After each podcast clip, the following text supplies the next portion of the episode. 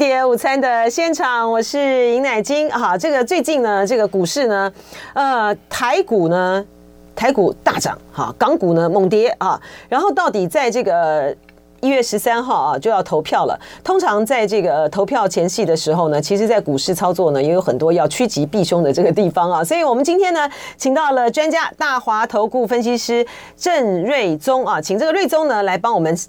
清楚的来理解呢，最近的这个走势啊，以及未来这个批 趋吉避凶的这个心法。欢迎瑞宗，瑞宗你好。好的，大家好，飞碟的听众朋友大家好。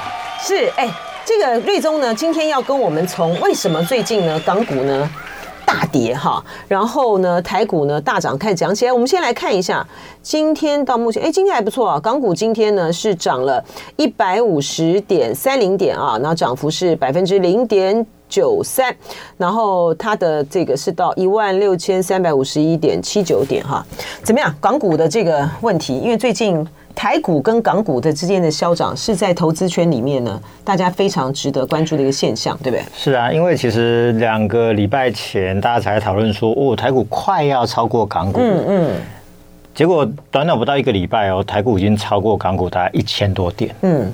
我看一下，我们今天多少点？那我们大概是一万七千三百。对，我们今天到一万，我们今天呢小涨，到目前小涨了六点二二点，到了一万七千四百二十四点五六点。对，那、嗯、呃，昨天港股还一度跌破一万六千点，对，曾经一度大跌，后来又是，然后才稍微做一个反弹。嗯嗯。对，那其实乃金这是专家啦，就是说香港的局势，嗯，因为中共收紧了他很多的各方面的自由嘛，对。那他让外商会觉得就在那边经营啊，或者在那边上班啊，很有危机感。嗯嗯，哦，所以外资都不断在撤出嘛，这是一个面向，就是说政治的紧缩哦，让香港不再自由，所以外资就纷纷撤出，这是其中之一嘛。嗯，然后港股的结构就是说，它又是以比较以金融跟地产跟中国的内需的产业为主。那其实现在的大陆的经济非常的不好，嗯，所以其实，呃，虽然说上海股市在救市，但上海的最近的指数也是都是在破底啊，嗯，哦，所以港股就反映大陆的股市嘛，哦，所以它就跟着一直往下走，哦，所以这个东西它其实是就是一个结构性的问题。哎，这个我要请教这个瑞宗哈，就说因为这个港股里港股过去呢，它的外资。跟它的这个中资的这个占比，它现在有我们讲讲外资中资这样子准确吗？所以我这就应该是说，它里面主要的这个股票过去是以外外商外资为主，对不对？外资为主，外资为主，外资为主。它现在变成其实以中资为主了，对不对？对，它的占它的占比的成分高达百分之八十，是不是？对，但现呃比重我可能不是很清楚，嗯嗯。但是因为外资在过去这两年呢，其实一直在外逃，嗯嗯嗯。那啊，因为之前就提到，就我们都看到很多新闻报道，就是说有一些可能外商的一些工作人员莫名其妙可能就被抓了。嗯嗯嗯。那对外国人来说，这是没有办法接受的。对，而且那个安全性也是很大的是问题，或是被搜查等等。对，所以这个港股就是说，它结构性的就是说，主要还是政治面的一个收紧啊。嗯。好，所以让外商其实都已经不具备信心了，而且中美对抗嘛。嗯。好，那。有一种说法是说，现在是先什么晶片方面的制裁，后面可能会衍生到，就是说金融方面可能也会对抗。嗯，那香港可能就首当其冲嘛，所以资金一直外逃，就是说港股恐怕这个一直往下的趋势是不容易改变。好，那这是其一的。那台股的强势呢？当然就是说美股也非常强，昨天费半道琼逼近历史新高，好，历史新高哦。就是说，两年多那个疫情那个时候的历史的高点，哦，现在已经非常接近了。那雅股中呢，最近就台股最强，跟美股几乎是亦步亦趋的哦。这个也今天也是创了一个波段，创了波段新高，也是创了两年多的新高嘛。那我想台股的强势有几个原因，就是说，第一个，呃，市场的预期联准会明年会降息，嗯，哦，那。有不同的说法，比如说有的联准会官员有说可能明年三月份就要降，嗯，好，那研究机构有说可能是明年第二季的，有预估明年第三季，但是不管怎么样，降息是一个趋势。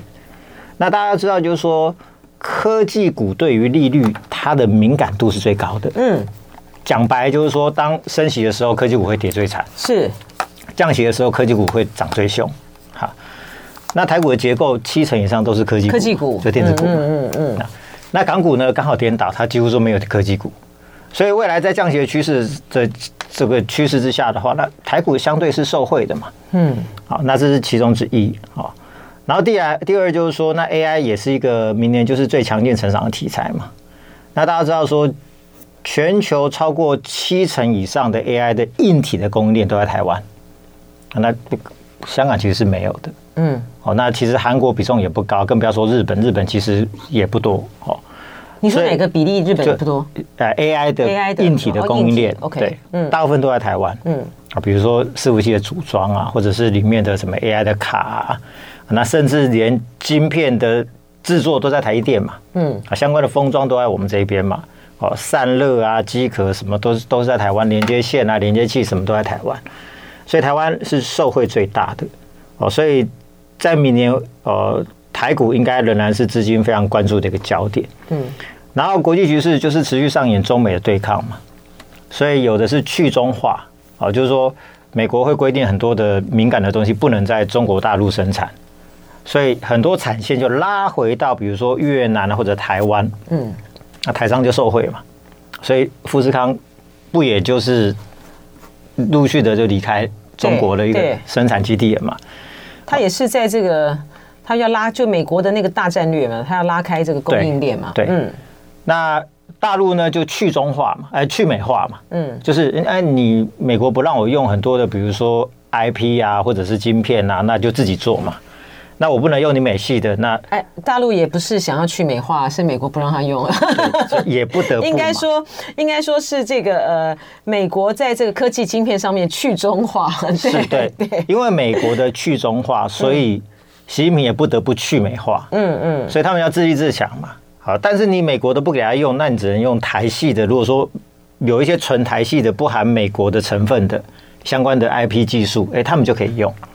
所以呢，台商就是少吧。其实不少，真的吗？对，不少吗？所以其实就是左右逢源。哦，就是我们有在这个 IP 技术的这个部分，其实不少哦，不少啊，很多台系的 IP 其实是不含美国成分的，是有的。嗯嗯，对啊，所以就是就是说，有些受会去美化，有些去受会去中化，所以台湾就可以左右逢源。对，所以你看嘛，台湾出口到大陆的那个金额，IT 产业的那个那个金额还是很高啊。嗯，并没有说美国说不能卖，我们都都没有卖，我们还是要卖啊。哎、欸，但是它的新一波，就是它的这个禁令，然后美国商务部他们一月要到台湾来，他那个他那个线拉下来，就十四纳米、十四纳米呃以下的都不行。这个对台湾的影响比较不大，是不是？呃，像就十四纳米以下的话，我们做高阶制程的，就是这几家，有台积电啊，或者什么，就是这几家。对，对所以说你。那您的意思是说，对于大多数的厂商来讲，他们可能就是要，因为他的法尊非常的细啦。对他们好像说要来台湾找我们的厂商办说明会，然后宣导嘛。那这部分我特别去了解一下。嗯啊，应该是说很多的技术你是被规定不能卖去中国大陆。对。哦，但是商品没有不能卖。啊，商品真的不能卖的不多。哎。对，除非就是台电做那些最先进的，台积电的最先进的，呃，那什么七纳米的啊，那一些，然后呃，但是这个部分还是有讨论空间。有一些，比如说商务用的是可以，商业用的是可以的。它不是说做成这个产品的背后，你如果有含，就比如说运用到呃，他们限制的那些的呃仪，甚至于连包括制程啊、仪器这些都被禁止。你说没有那么的细，是不是？啊，应应该说它其实规定很细，嗯，好，但是呢，就是你要仔细的去研究就对了。对，但是因为台台系的厂商大部分都还是在卖嘛。嗯，所以美国才会说，那我要来这边宣导一下，就是说，嘿，那你们可能什么东西能卖，什么东西不能卖啊？对啊，拆解下来的话，你每一个不管你每一个的设计里面，你哪一边是美国拥有的这个专利，哪一边是拥有谁拥有的这个专利？这个是非常，这个是非常细哎。对对。那我我我只讲一个例子，就是说雷蒙多就是他们商务部长、嗯、雷蒙多嘛，那好像一个多礼拜前才。就是很强硬的说，对 NVIDIA 说，就是说，哎，你不要想说你用降规的那个产品去卖给中国大陆，我隔天我就可以再发一个公文限制你不能卖。对啊，对啊，对，他是那么强硬，对不对？很硬啊。但昨天怎么讲？昨天说哦，只要降规符合中那个美国的规定的话，就可以卖。嗯，所以他们也是一直在产业跟那个对安全政策之间一直不停的在那边拔拔河哈，在拉锯。因为他可能就是说，你还要务实一点，因为第一个你的业者他需要赚钱嘛。嗯，好，那如果说他可以符合你的规定去赚那个钱的话，那何乐不为？这是第一嘛。嗯。那如果说你都不卖给他，那你就逼着他自己去发展嘛。等到他发展起来的时候呢，那是不是美国也不乐见嘛？嗯，好，所以就是说，这中间就是一直有很模糊的地带。哦，那很多其实很多商品就是说表面上不能卖，其实你跟官美国官方申请，其实就可以卖了。嗯嗯，好嗯。那所以其实我就举最好的例子，就是说，比如说呃，中美的这个科技的这个大战哦，其实我记得是从川普时代就开始了嘛。嗯，那那时候就是就已经开始限制很多的什么制程啊、IP 啊，就是不能卖到中国大陆去。所以每次那个禁令一出来，台湾一些什么 IP 股，比如说创意啊、世新啊，每次新闻一出来，每次都大跌。但是经过了三年多，他们都从股价从一百多块涨到两千块，创意是两千块。哦，真的啊？世新今天最高价三千五百六十块钱。哦，是哦。哦，所以这事实证明就是说，美国。这么进下去，其实它没有什么太实质的效果。好，那嗯，它它只会让大陆的这一些业者更依赖台湾的一些相关的产品跟技术。嗯嗯嗯嗯嗯，只要还符合规定之下，那他就订单就跑来台湾了。嗯，所以就是就使得我们的这个台股。在这一块就很很明显的，对不对？对，所以就是去中化，嗯，台湾也受惠，嗯，那去美国去中化，台湾也受惠，这个中国中国去美化，台湾也受惠，对，好，然后又回到刚刚我说的，那香港的政经局势又不好嘛，嗯，好，所以呢，资金呢，它就其实就一直从香港流出来嘛，以前它是所谓的金融中心，金融中心，哎，那现在金融中心被新加坡取代。那投资股市的钱呢，就开始流向，比如说日本、哦，韩国、台湾。那新新加坡股市倒是不强，不强，因为它市场不大嘛。嗯哼。好，可是他们很多的这个呃，比如说外商原本在香港的总部，它有一些可能就迁到新加坡，哈，是这个哈。对。哎，我刚刚查了一下哈，就说到底港股它的外资比例到底多少哈？它是到这个二零二三年二月的时候。港股市场呢，外资持股的市值比例呢是三十九点六，内资就是中资中介加港股通的持股市值比例呢是二十三点五，然后香港本地中介股的持股占比呢是三十六点九，所以你就知道这个就是中资啦，这个它的占比现在变成是最主要的，对，它就是一直在上来。嗯嗯，嗯，那未来我相信外资的比例会越来越低了，嗯，因为它大家现在就把它当成。是大陆市场的一部分了嘛？嗯，所以它就没有一个相对的自由的市场的优势了啦。嗯，所以他原先呃，他们提出来的，就是习近平他们提出来的那大战略啊，不管是什么深港通啊、沪港通，他现在都已经很难了，对不对？他们自己都自顾不暇啊，对啊，就是很难。他们自己在救市，那个上海股市都救不起来。嗯嗯，对，因为这个疫情之后，哇，他们的经济局势很不好了，真的是，嗯。我来看一下上呃，今天上海综合指数呢，到目前呢是小涨了一点九二点，涨幅是百分之零点零六，指数是来到两千九百九十三点三六点啊。这上海综合指数，上海 A 股呢是呃小涨了二点零九点，涨幅是零点零七，指数是三千一百三十八点三六点。所以这个疫情的这个冲击，以及他后来做的那个方法。嗯，就是我觉得香港是主要的冲击因素了哈，就因为你对于香港采取的这个比较严格哈，然后在这个大陆的这地方呢，嗯，之前的时候你说他像那个间谍法啦哈，然后外对去查，然后外国人他很多的在那边的这个公司啊，连那个策略，连那个做市场投资的这种策略的公司呢，也都被查，这个都造成比较大的一种焦虑和恐慌哈。嗯，对啊，因为对外国人来说，我钱可以不要赚，但是我不要失去自由啊。嗯，对啊，一一个不小心，可能就被你用各种各样的理由就抓去关切啊，那或者抓去关。而且疫情影响很大，你知道？那时候在疫情期间的时候，因为大陆不是强力的风控吗？就很多的这些的外商在在在中国大陆，他一旦被他抓去隔离之后，都是吓都吓死了，他都再也不要回来了。你现在呢？你可能要再派人进去的时候都很困难哈。对，因为其实这种东西就是说，它是文化的问题。嗯，就是说，其实我们台湾也是儒家思想嘛，就是我们是比较服从的，我们比较愿意配合。官方的这种政策，但是那种欧美的人士，他们是追求自由的。你就看那时候疫情刚爆发的时候，关于要不要戴口罩，欧美人士是非常反弹，非常反弹。对，对啊，连戴口罩他都不愿意配合了。你要他什么关在家里，然后一个礼拜、两个礼拜都不能出来，没有东西可以吃，他们是没有办法接受。我那时候，那台湾的疫情相对来讲，除了到后来这个三加十一啊，好，那那这个那一段这个时间呢是比较这个呃严重之外，我们相对来讲疫情比较平对平稳嘛，哈。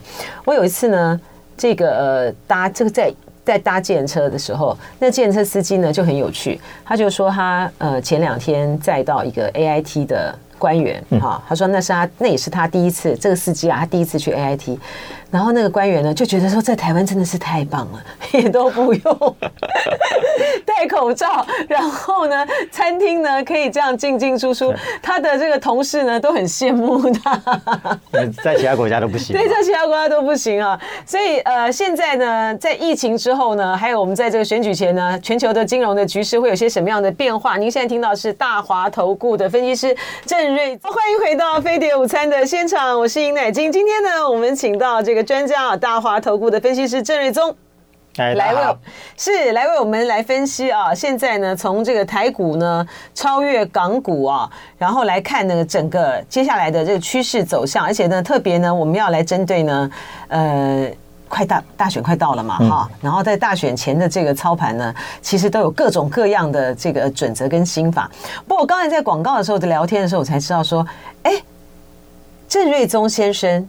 竟然从事这个呃股市的哈这样子的分析操操盘，你已经二十五年了，看不出来吗？完全看不出来，哎，真的完全看不出来啊，这么资深，所以是哎，这个也这个压力也很大，不会吗？你说是兴趣哦？当然是有兴趣才投入嘛，因为其实我不是本科系的，你不是本科系哦，台大土木系的哦，你真的台大土木，好像 好像蛮多大官是台大土木系，台大土木系的哦，哎，那你为什么会走这行？那因为喜欢做投资嘛。哦，哎，那你问，那你台大好，我们小小聊一下，就是说，那你台大土木系毕业之后，你没有一天做土木的？对，从来没有的。哦，真的？那你什从什么时候开始立定这个志向，要来这个呃赚钱投资？呃，其实毕业完之后，就是因为就一直对投资很有兴趣嘛。嗯。所以就是一毕业之后就开始就是寻找相关的工作，就去做证券研究员嘛。哦，那时候我们大学的时候，李宏源还是教授哎。哦，李宏源是你们教授哦，而且台大念台大土木系，所以你的数学那这个逻辑很好嘛？对啊，所以这个方面很有帮助，因为这个很有帮助。你那个土木系，你们力学啊，那些计算啊，你们的对逻辑，理工系基本上数学的观念都很好嘛。哦，所以其实对于做这种股票研究很有帮助的。哎，真的哈。真的，这是真的，哈，这是真的。这要要怎么看？虽然说不是念股本科系，但是因为你经过这种所谓的数学逻辑的训练，你看到这些数字，其实你会比较很有感觉，对，很很容易有感觉，很容易就是说整理出一个方向来。哦，对，但这个没有办法，好有趣哦，一下子就把它讲完。对对，因为呃，我对于那个数字那种什么的，就是就是一个盲，看到那种就很害怕哈。没关系，你是政论型的，没有没有关系。因为大家都知道我的这个股市投资呢，就是属于好朋友投资法，而且是唯一好朋友投资法，就是 阿土哈读书会。好，我们再来回到这个呃理工理工男这个股市达人郑瑞宗的这个分析哈。哎，请教一下。所以说呢，你就长期来讲的话，其实你就是不看好港股，而且也不看好这个大陆股市，是不是这样？我觉得中美对抗的局势没有改变之前，嗯，美大陆股市跟香港股市都不容易了，都不容易好，都不容易了，嗯嗯，因为这是一个大趋势方向嘛，嗯，从过去的历史经验，美国针对的市场都不好，比如说日本。嗯，那时候曾经涨到三四万点。嘛，后来为什么会整个泡沫掉？其实就就是。那个日本，因为美国要把日本打下来，对对对，他就逼你日元强劲的升值嘛，嗯，然后后来他就把你打下来了，那就让他房地产整个泡泡沫掉了嘛，嗯，美国真的很恶霸哈，这他才是霸权，对。了，他真的就是唯一的霸权呐，嗯，所以中国跟大陆这样子一个这样的一个局势哈，这个市场其实是真的是不会好了，所以你看它房地产整个崩溃掉，嗯，那这房地产的崩溃，这。大概没有个五年十年，我认为很难好转吧。嗯嗯，对啊，所以其实中国的市场就不会好。那那其实大陆跟台湾哈，就是很矛盾呐。他又很需要我们，但是又常常喜欢跟我们这样吵来吵去的。嗯，但但其实我们在产业面上，我们是真的左右逢源。嗯，哦，因为美国很多东西就是要求不能在大陆生产，所以很多厂商就是拉回来台湾的产线嘛。嗯那订单就是都还是来在台湾嘛，那一样嘛，像比如说，美国不让大陆用呃他们的技术哦，不让他买他的比如说 AI 的晶片，不让他用他们的 IP，不让他用他们的 EDA 的相关的这个设计晶片的软体。哦，那那问题是大陆很多晶圆厂啊，它是要运作啊，嗯，那美系也不能用，那就来找台系的救火嘛。嗯，那台系只要在符合规定之下，那当然就生意就做得很开心嘛。嗯，好，所以你就看到，就是说台湾，就像比如说今天那个股王，我们叫世星三六六一的世星，可能乃菁比较对这一块没有研究。嗯，好，那它这个东西，它叫做什么？它叫 IP 股，它叫做 ASIC 产业，叫特殊应用晶片。嗯，好，简单讲就是说干嘛的？嗯，简单讲就是比如说今天呃，Amazon 或者 Google 或者是微软，他们都要发展 AI 嘛。那他们是不是要用很多的 AI 的伺服器？里面要有 AI 的晶片，就要跟 NVIDIA 或者 AMD 买啊？但因为 NVIDIA 就是说，哎，晶片又贵，那产能又不足，那我跟你买，我又受制于你，那东西又贵，规定，嗯，对，所以呢，他们因为自己都是大公司，他们就打算要自己开发 AI 晶片。哦，好，这叫自自行自研晶片的这个商机。好，但是这些公司要么做软体，要么做网络的，谁会设计晶片？没有嘛？所以他们就是要请可以帮他设计晶片的业者来帮忙设计。嗯，好，那像世新创意或者聚友科、晶心科这一些，就是台湾的 ASIC 这个业务的公司。嗯，啊，他们就是这种特殊应用晶片的业者，他就帮这些客户设计晶片。啊，设计完之后呢，再委由台积电啊做一个量产。嗯，好，所以这个是一个所谓的一个商业模式。哦，那这个区块就是目前世新就是。做的最好，嗯，好，那呃，我看最新的呃外资报告，预估今年二零二三年快结束嘛，那预估二零二五年世芯可以赚 EPS 一百块，哦，真的，好，好，然后目标价给到五千块，哦，这么高，哦，对，就是因为就是这是一个趋势，就是说，哎，因为大家当然特斯拉，特斯拉也是客户嘛，嗯，好，所以这种特殊应用的这个晶片的这个商机是越来越大。好，那我常在呃，我们飞碟下午四点半节目，我常在聊嘛，我就说，成就一个股王，不会只是那个股票的个别因素啊，比如说哦，它很赚钱，所以它可以是股王。通常都是说一个大环境，一个大产业，它有就是说顺风顺水哦，非常的蓬勃发展啊，它会造就股王。比如说啊，十几二十年前的广达跟华硕曾经是股王，对对，那时候九百多块嘛，嗯嗯。那后来变成宏达电跟大力光嘛，嗯嗯嗯。那华硕跟广达代表那时候是 PC 时代的蓬勃发展，嗯。然后宏达电跟大立光是代表智慧型手机的崛起嘛，嗯。然后大家最后人手一机，人手两机嘛，啊。那现在四星成为股王，代表就是说这个特殊应用这这个服务的这个设计业，对，它蓬勃发展，嗯。好，所以相关的 IP 股，哦，最贵的当然就是四星嘛，啊，三千五。那第二贵是力旺两千六，第三贵的是大概是创意，大概一千八一千九，嗯，哦，那第四贵的是 M 三一，大概一千一百多块，嗯，好，所以它是就是一个趋势了，对，它是一个就是说一个不大的族群，但是千元股票最多的族群，嗯，因为它本益比最高，它就是个环境的趋势下面的一个。一个代表的一个潮，一个潮哈。对对。那因为就像我说，明年是有去美化、去中化，大陆也需要台台商来救火，因为他们美国就什么都不卖给他们嘛，他们就要自行研发，自行研发就是这个也缺，那个也缺，那就是只能来找台厂救火嘛。是，所以说依照这样子的呃趋势的话，其实它短期内，我我觉得不不容易改变哈，而且这个短期恐怕还不短啊，可能这个还不短，可能未来三年都不会改变。对，这。美这是不会改变，除非你想川普假设明年是川普当选的话，川普上来，他会机会很大呢。对对对对，川普上来的话，他会突然就松绑对于大陆的关，不可能，对不对？他只会更极端。对，不可能，而且还搞不好关税什么又回来啊！现在都还没有，现在中美之间有关于这个川普那时候的关税关税的问题都还没解决嘞。对啊，所以说还造旧啊，对，照旧啊，都还没解决嘞。再加上个这个晶片，我的问，我觉得这个问题很大。所以说一任就起码四。年嘛，哈，川普在四年，就是说五年、四五年都不太会可能改变，除非中美关系有什么很剧烈的和解的一个变化，否则的话，这个趋势就会这样走。那如果说是这样子的话呢，我们再看这个呃台湾的总统大选对于股市的这个影响的因素，它是不是就不会像以前？你看在，哎，这个因为哎你好年轻啊，所以这个呃两千年总统大选的时候，你还在念小学吧？小学，啊、我你出生了吗？我已经在这个业界啊，你在这，你说你二十哦，你是二十二十五年前哦，所以已经在业界了。我们那是两千年嘛，二十三啊，所以二十三年前，所以你在业界。但是我还有遇到。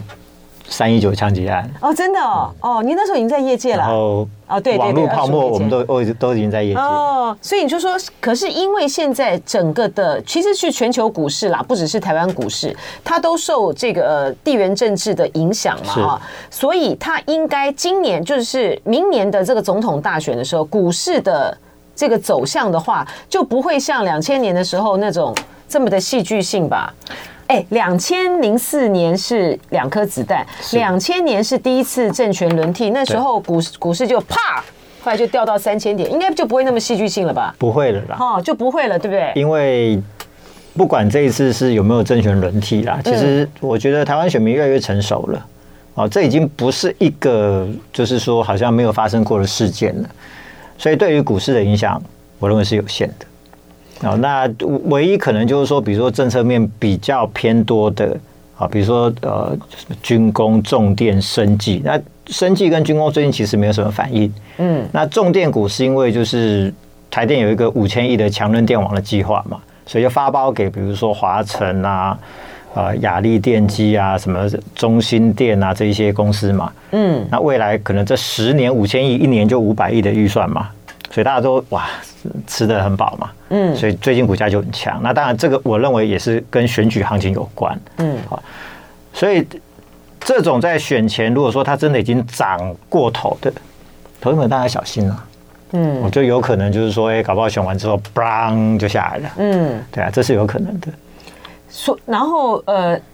因为你说像如果说这个呃继续哈，如果说现在就是现在是个选举的行情嘛哈，在选前的时候，属于执政党的这个部分的对股，它就会。那如果有大涨的，对，越接近选举，我建议大家就是要见好就收，要整理一下，见好就收。嗯，哦，可能 maybe 选完之后一哄而散，那。就就结束了。嗯，对啊。那如果说，因为我们在之前的时候，在广告的时候又有聊，这个瑞中有讲到说，那个时候蓝白河看起来态势还不错的时候，就是什么观光啊，对对对对对，啊，航空啊，对对对对对，还有什么？